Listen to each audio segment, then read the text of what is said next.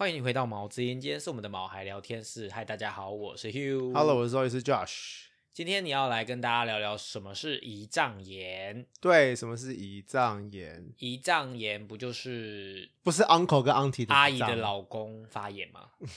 不是阿姨的老公说话叫胰脏炎，哦，哎呦很，好笑哈。这么幽默。好啦，什么是胰脏炎？不是是发炎的炎哦，我们今天不是讲癌症哦，是发炎的炎，就是呃胰脏炎，就是这其实是狗狗容易乱吃，然后容易生病的一个疾病。那所以它就是胰脏这个器官发炎的意思。对对对对对，然后因为美国国庆是刚过，然后就是礼拜二才刚过嘛，我们今天录音的时候是七月八号，所以才过了四五天。今天几号？七月九号，对，啊才过了五天。然后这个礼拜我已经看了两只胰脏炎的疹了，所以通常就是只要有这种大节日，就很容易出现胰脏炎的疹。那美国国庆日啊、万圣节啊、感恩节啊、圣诞节啊，都在这半年要发生了。然后美国、台湾也是啊，暑假。夏天、秋天要烤肉，中秋节要烤肉，圣诞节是大吃，所以就是一个大餐不断的季节来了。而且特别是因为美国国庆日的传统习俗就是要 barbecue，对不对，对？就是要 barbecue，对，所以烤肉的话就很容易，就算是你可能有尝试不喂它，可是它不小心掉到地上被它叼走或什么都有可能被或是你。家里半趴，然后就人来人往，也你也不知道谁不小心在地上掉了一个什么蔬果，我就吃掉了。所以就是因为它高油嘛，就是吃到高油的东西会容易发生这些对，没错，就是你讲没错，就是高油脂的食物是容易让狗狗有胰脏炎，对啊。所以它发发病会怎么样？通常嗯轻微就可以很轻微了，但是严重的话可能会致命，是还蛮严重的。所以你一发现一不对劲，就要赶快就医。然后，假如医生说要住院的话，就真的建议要住院，就一定要住院。然后，狗狗、猫猫都会有胰脏炎，但是它们猫咪的状况不太一样，所以我们等下会分开讲，我们会先讲狗狗。对，那胰脏，胰脏其实是位在于胃脏跟小肠前端的旁边的一个脏器。然后，胰脏有两个主要的功能，它首先会分泌胰岛素，那胰岛素会进入血流，然后会调节血糖。那另外一个功能就是分泌消化酵素，然后这个消化酵素是呃进入肠道的，它不会进到血管里面，它会进到肠道，然后进入肠道之后就会分解动物啊跟我们吃进去的一些养分。哎，我有问题，胰脏是必要的器官吗？是胰脏是必要的器官，哎，你没有胰脏的话，不你就必要的是脾脏，没有一定要的是脾脏。我因为我记得脾脏可以拿掉，然后胆囊也可以拿掉，都我可以可以活。我的意思是指拿掉也，就是当然没事不要拿掉。我的意思说，就是有听过人把脾脏跟胆囊拿掉，但是胰脏是必要的。对对对对对对对。然后呃，胰脏发炎就是胰脏炎嘛。然后胰脏一旦发炎，就会导致这些消化酵素跑到胰脏的外面，也就是跑到肠道的外面。那因为跑到外面之后，消化酵素就会开始破坏腹腔内里面的脏器跟脂肪，像是胰脏本身啊、肝脏啊、胆囊啊跟胆管啊，都会被这个消化酵素去去破坏。那消化酵素在胰脏里面，它其实是一个没有被活化的酵素，所以它不能开始作用。它要到肠道内之后才会被被活化，所以才能开始做消化的功能。那胰脏炎发生之后啊，这些酵素会提早在胰脏内就就活化了，然后就开始消化起来，然后它就会消化胰脏本身哦，然后然后它又会跑到胰脏外面，所以它就除了消化胰脏本身之外，还会消化呃这些胰脏附近的脏器跟脂肪。哦，所以因为它是消化酵素，也就是说它呃，像我们食物进去，它可以把它分解，就是代表它是分解力很强的一个东西。对，所以原本它是正常来下来讲挤到肠子，它才会开始消化，对然后才会分解东西，变成它还没有到肠子就开始在分解东西，所以就会它不是在对它是跑到错误的地方，跑到肚子里面了。对对，我说你你说发炎的话，它从胰脏就开始可以分解，然后又又又溢出到外面去，对对对对伤害其他的器官。对对对对对，啊，那听起来是蛮严重的耶就是所以很痛啊，就是你的肚子开始被消化的概念。哦所以是脏器开始被消化，对脏器然后感觉上是肚子痛。对对对对对，那大部分的狗狗其实都是急性胰脏炎，那少部分会慢慢进展成慢性的胰脏炎，然后就会长期都有一些轻微的症状。哦，所以你的意思是指，如果他不小心呃胰脏炎了，但是可能没有太严重，然后没有处理，它会变慢性的意思吗？呃，可以这么讲，对它有些会变成慢性胰脏炎。就是你可能事主也没有发现，可是他就长期有一些轻微的症状。对对对对对对。哦那我们今天的重点会放在急性胰脏炎。对，那急性胰脏炎其实就像我刚刚讲的嘛，是因为发炎，因为吃高油脂的食物导致它发炎，所以大部分都不是细菌造成的发炎现象。对，然后它跟年纪啊、跟性别没有关系，因为它们主要都是乱吃嘛。但是它跟品种有关，就是雪纳瑞跟梗犬类的品种比较容易有胰脏炎。像我们这个礼拜看了两只胰脏炎狗狗，其中一只就是呃一只胖胖的那个雪纳瑞，哦，所以另外一只是狼犬，竟然跟品种有关系嗯，它跟品种有一点点关系。对，好，那急性胰脏炎发生的时候，事主会看到的动物狗狗会有什么症状呢？主要最常看到其实就是精神不佳，然后会呕吐，然后食欲会变差，然后会脱水，然后可能会拉肚子，然后然后最常看到的状况其实是肚子痛，对，就是绞痛、腹腹绞痛的状况。那要怎么知道狗狗肚子痛？哦，因为狗狗肚子痛，其实这个有专家专业经验就知道，就看得出来，就是狗狗肚子其实都是软的啦，就是它在放松的状况其实是软的，所以我们都可以做触诊，可以稍微摸到它的肚子里面的状况，稍微可以。可是肚子痛的时候，它们的肚子会变得很紧绷、很硬，几乎按不下去。然后你要是按太用力的话，它会会生气。对，这样就知道它肚子痛了。然后有些狗狗甚至会出现 praying position，就是瑜伽叫做下犬式，就是它前脚趴地，然后后脚站直直，然后屁股抬高高。那不是哦，出现这个 downward dog，出现这个下犬式，就是或是 praying position，就是他肚子痛的一个表现。前脚趴地，屁股抬高高，那脚后脚也抬高吗？，对，后脚站直，那这样就是肚子痛。它就是就是肚子痛的姿势，不是伸懒腰哦，伸懒腰也是这样的姿姿势嘛。可是它是呈现不舒服的状态，然后做这个姿势，就是就是它不是舒服的在伸懒腰，对对对然后但是出现这个姿势，然后肚子又变得很紧绷的话，就应该有可能是肚子痛。对对对对对，这就是我们判断肚子痛的嗯状况。然后我们也会搭配，要是他一直流口水，狂流口水也是肚子不舒服的一个状况。然后严重的急性胰脏炎就会出现黄疸啊，或者出血斑或是腹水的状况。然后再严重一点，就是到了已经非常严重的状况的时候，就会出现心血管休克，或者是出现弥漫性血管内凝血，这个叫做 disseminated intravascular coagulopathy。我们简称叫 DIC，为什么叫它 DIC？因为 DIC 有另外一个简称叫做 Death is coming。就是很严重的意思。，对，就是当你看到 DIC 的时候，就知道这只狗狗快不行了。对，然后就是为什么会出现这个，就是它全身内外的血管都出现血栓，然后出现血栓就是一个非常危险的状况。然后也有可能出现多重性的器官衰竭，也有可能出现呃败血性的腹膜炎，然后也可能出现全身性的发炎症候群。然后出但现这些严重状况的话，都有可能致命。通常事主发现有会在什么阶段发现送去你那边？大部分我们看到的时候都是接出街，就是刚开始，就是肚子痛，然后感觉精神不佳、呕吐、对腹泻，呃，看起来就是呃懒懒散散的，就对对对对会送医，就有通常会发现。我们通常看到的时候是这个状态，所以就赶快治疗就没事了。所以大部分都是有发现都还是没有问题、有救的。对对，就是不能拖啦，这不是个可以拖的疾病。你刚刚讲到严重会出现出血斑，这是一般事主看得出来的吗？还是需要给医生看过才会知道的？呃，这个要有经验事主才看得出来，因为出血斑其实在人身上很好看。出血斑就是你全身莫名其妙出现淤血的状况，哦，这就是出血。斑。可是因为动物全身都是毛，所以你要看到出血斑其实有点难。对，你要看肚子，或是看你的嘴皮，看黏膜的地方，就是你把嘴皮掀开来看它的牙龈的部分会最明显，或是看耳朵那里面，就把耳朵掀起来看耳朵，这是几个是比较好判断出血斑的。然后出血斑也分大小啦，就是通常小小小小的都还好，然后越来越大越来越就是糟糕。反正不管只要出现任何出血斑都不好啊。所以总而言之，这是给大家有一个基本概念，什么叫出血斑啊？因为我只是好奇，但是基本上其实你们应该会在前面那个阶段就会发现，就是刚刚说的那些初初初期的症状，就给他去看医生，就不会，然后医生就会去看你有没有其他的严重症状，然后才决定要怎么处理。但是我只是好奇问一下，什么叫出血斑？那你知道黄疸怎么看吗？当然不知道，就是全身黄黄的吗？但是假如它这只狗本来就是黄黄粉红粉，你怎么看呢？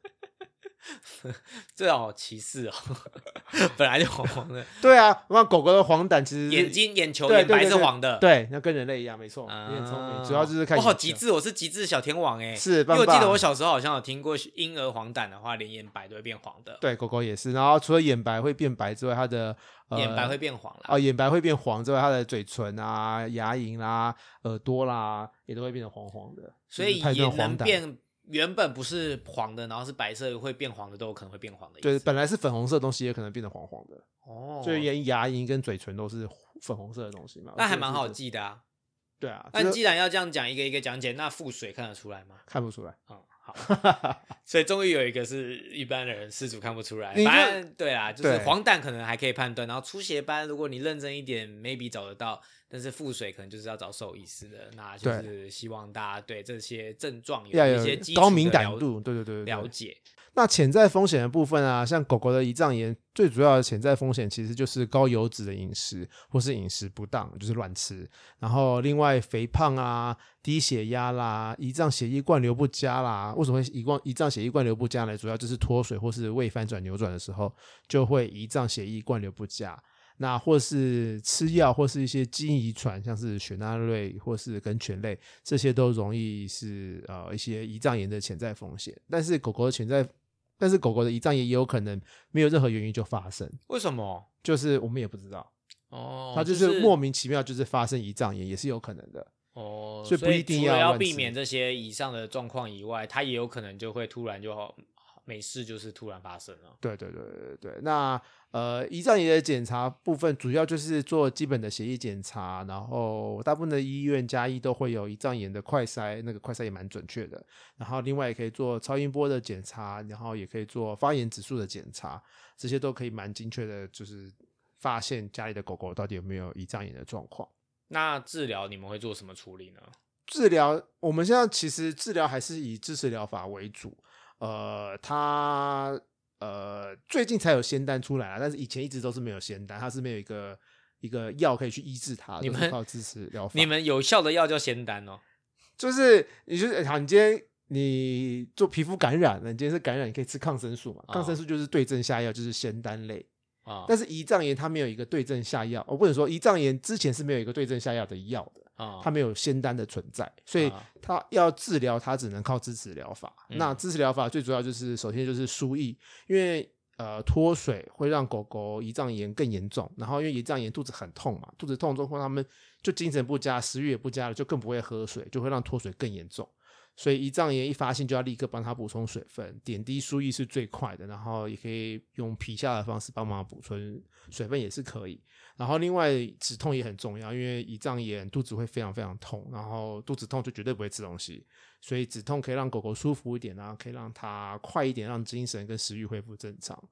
然后另外胰脏炎会让他们有恶心、想吐的感觉，或者甚至直接吐出来了，他们会出现呕吐啊的状况，或是恶心，就是他们反胃但是不会吐，吐不出来。那怎么知道狗狗恶心呢？就是它狂流口水，对，它狂流口水就是它处于一个恶心的状态。那我们就会给一些止吐的药物啦，给胃酸抑制药物啦，给呃黏膜黏膜的保护药物，就是让它的可以降低它的呃恶心想吐的感觉。然后另外一个很重要一点就是补充营养也很重要。以前我们都会觉得就是它胰脏炎就是要让肚子休息，不要进食。然后才会修才会恢复的快，但是后来发现这其实是错误的，就是更要进食才对，但是要使用正确的饮食，所以要用的是是低脂，然后容易消化的饮食。通常我们都会建议主人用处方用的低脂消化道的饲料，可以让狗狗的肠胃道跟胰脏炎可以快复快速一点的恢复正常。然后，要是是真的是很严重的狗狗，它完全不进食的话，那可能就会需要放鼻胃管啊，或是食道胃管的状况。就是用人工的方式帮它去补充营养。对，那少部分的狗狗会出现腹泻或血便的状况，那我们就会加呃止泻的药物。所以你刚刚只有讲到就是止痛，那所以它不需要消炎，它不是发炎吗？它是发炎那种不会消不会给消炎药，所以消炎药是没有用的。消炎不能说没有用，但是不会是呃治疗的一个环节之一。那它会自己好哦。它会自己好啊。它最胰脏炎四大治疗方针就是输液、止痛、止吐跟补充营养，这是四个最重要的事情。哦对，然后消炎会看医生，但是通常都不会给消炎药。哦，所以但是如果今天呃，您说它变严重的话，是这些支持疗法都不做的话，它那个发炎会越来越严重。会非常严重。你就就想象你那个消化酵素已经在错误的地方，已经在就是肠胃到外面了嘛，嗯它就会开始消化那些啊、呃你的肚子啊，消化你的脂肪啊，消化你的肠胃道啊，所以让那个伤伤害更严重。然后你又不去补充水分，那就没有办法去代谢掉这些酵素。你去帮它补充水分，你的血液就会血流贯通，就会更正常嘛，就是可以快速把这些不要的东西、不好的东西代谢掉。可是缺水就不会去代谢这些东西。所以这就是我想要问的原理，就是我想说，为什么没有消炎它会自己好？原因是因为你的支持疗法造成它代谢掉那些消化酵素，对对对然后让它不会越来越呃越来越糟糕。对，而且你去吃东西的话，你就可以去引导这个消化酵素进入到正确的地。方对，没错，嗯，对，所以这些都是支持疗法在做的事情。这会不会是事主也会问的问题啊？会啊，会啊，会啊。就是但说为什么没有消炎药这样子？事主应该是说自事主回到家之后才会发现会有这些问题存在，他们通常在整的当下是不会有这些，因为也听不懂啊，但是回去慢慢看、慢慢查，他说哦，对啊，那哎为什么只有这样子？之而且其实很多事主在，因为我们看诊时间其实只有半个小时，我们都会精简的讲，我们不会讲这么多。哦，对，而且我们都还会花很多时间在讲这些药怎么样，这些药怎么样，这些药怎么样怎么用，所以可以在整间跟我们对谈到的时间其实是没有很多的，所以就算事主有时间有有这个意愿想要问我们这么细节，我们其实也不一定有时间一一的解释这样对对对对对对，所以我们今天可以在频道上这样跟大家这么仔细的分析，就是也希望大家喜欢，然后也就是我把我平常想要讲的话，在这边正式的跟大家讲。这是录 podcast，就是我之前跟那个外星五十三的陈医师合作也是一样的概念啊，就是他因为他有门市嘛，所以如果大家都去问他问题，那他不如就可以有路过就可以说，哎、你可以去听那个毛之音的某一集，那那里面就整集都在讲你今天问的问题，那他就不用再讲了，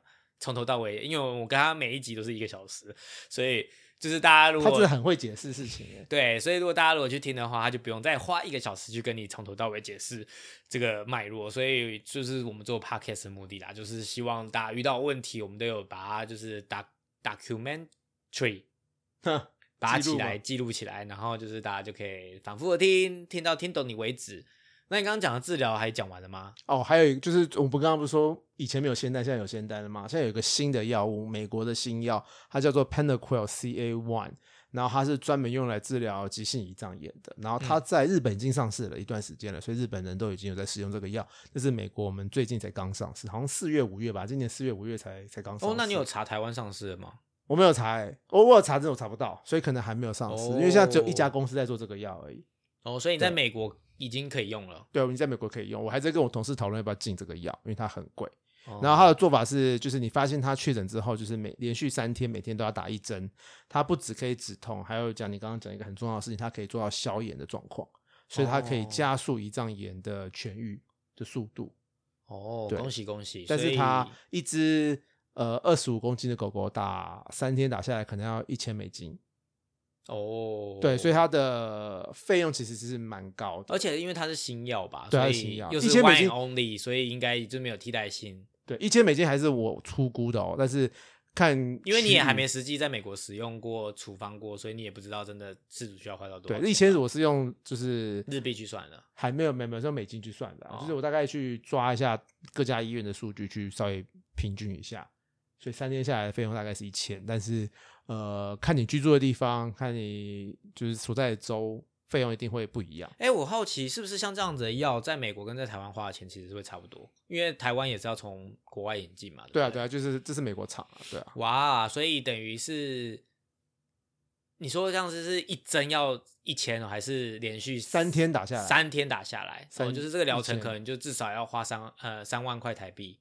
对对对对，啊，打就是。出估你最最最少就要花三万块台对，所以我还在跟我同事讨论要不要进这个药，就是因为我们不知道到底有多少事主愿意去打这个针。嗯，的确是欸，但是就像你说的，它是仙丹，我觉得仙丹这个字用很好笑，在英文英文你们会怎么用？这这仙丹是中文才会讲它仙丹啊，你们怎么讲这种有效药？你会有什么特别有趣的词吗？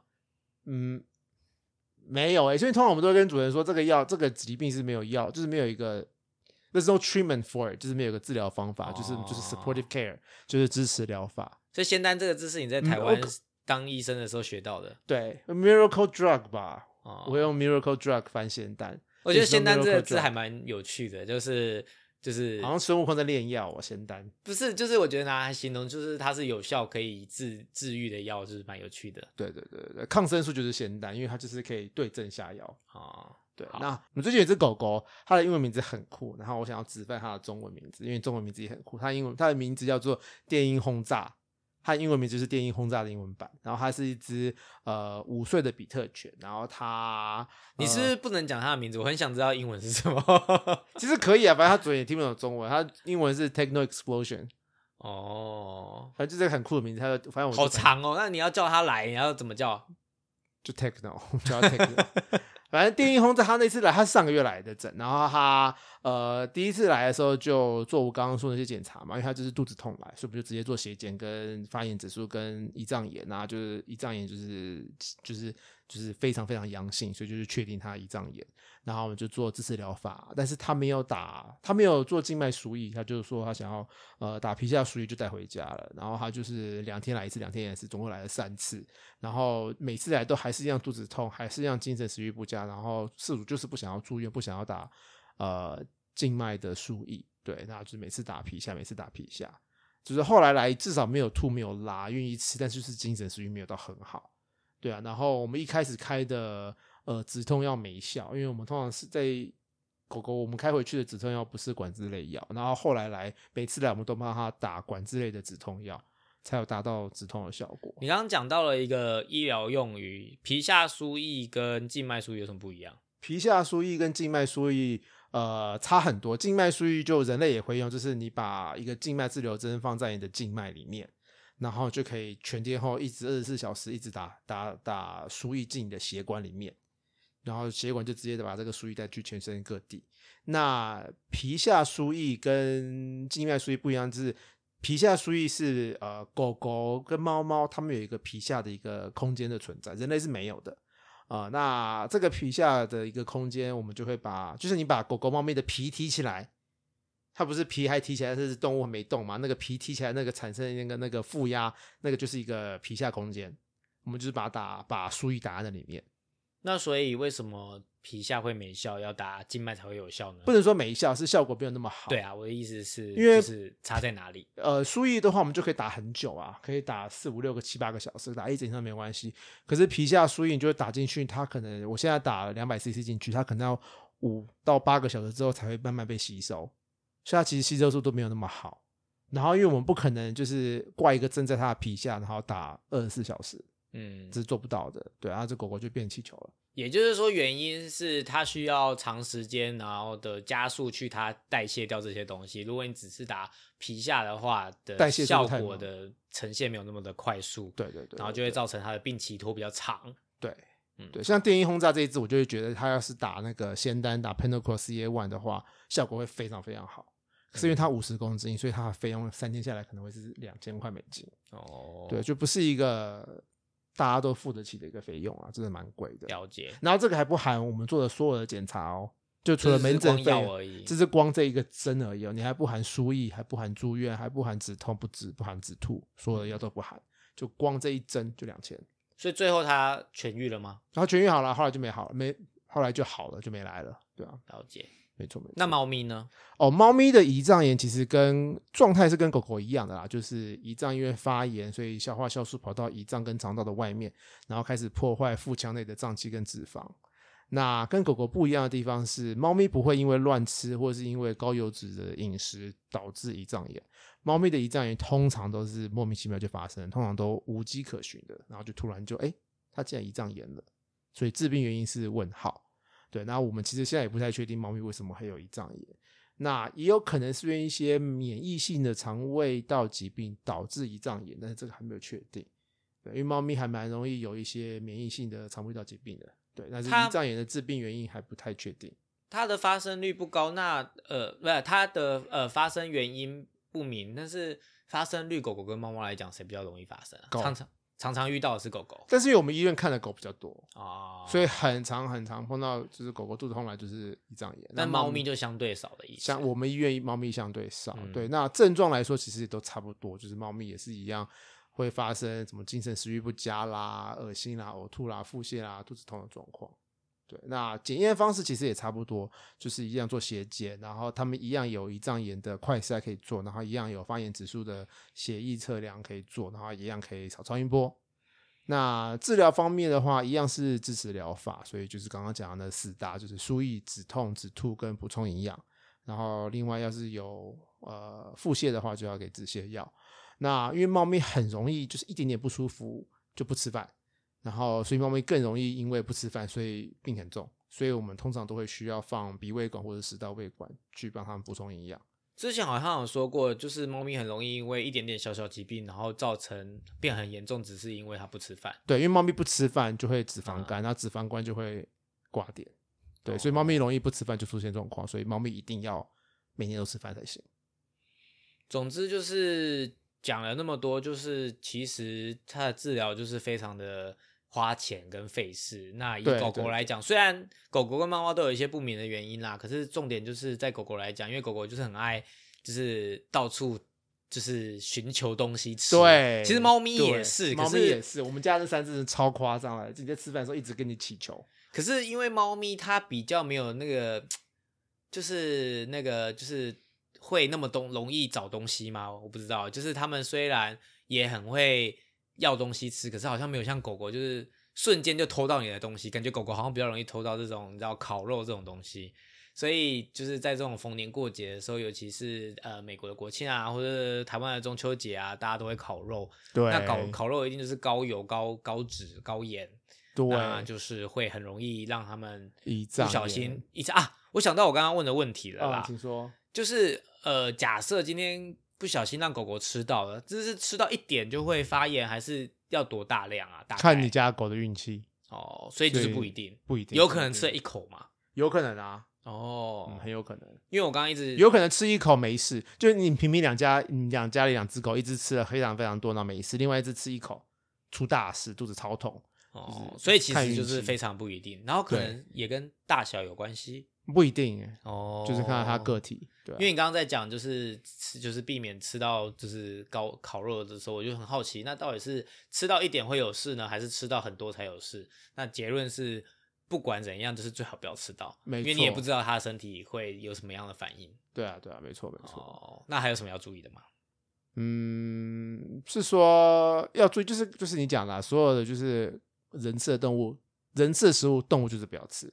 就是人的食物跟动物的食物食物还是要分开，不要啊，你吃一口，狗狗吃一口，你吃一口，狗狗吃一口，这种状况是最容易出现胰脏炎的。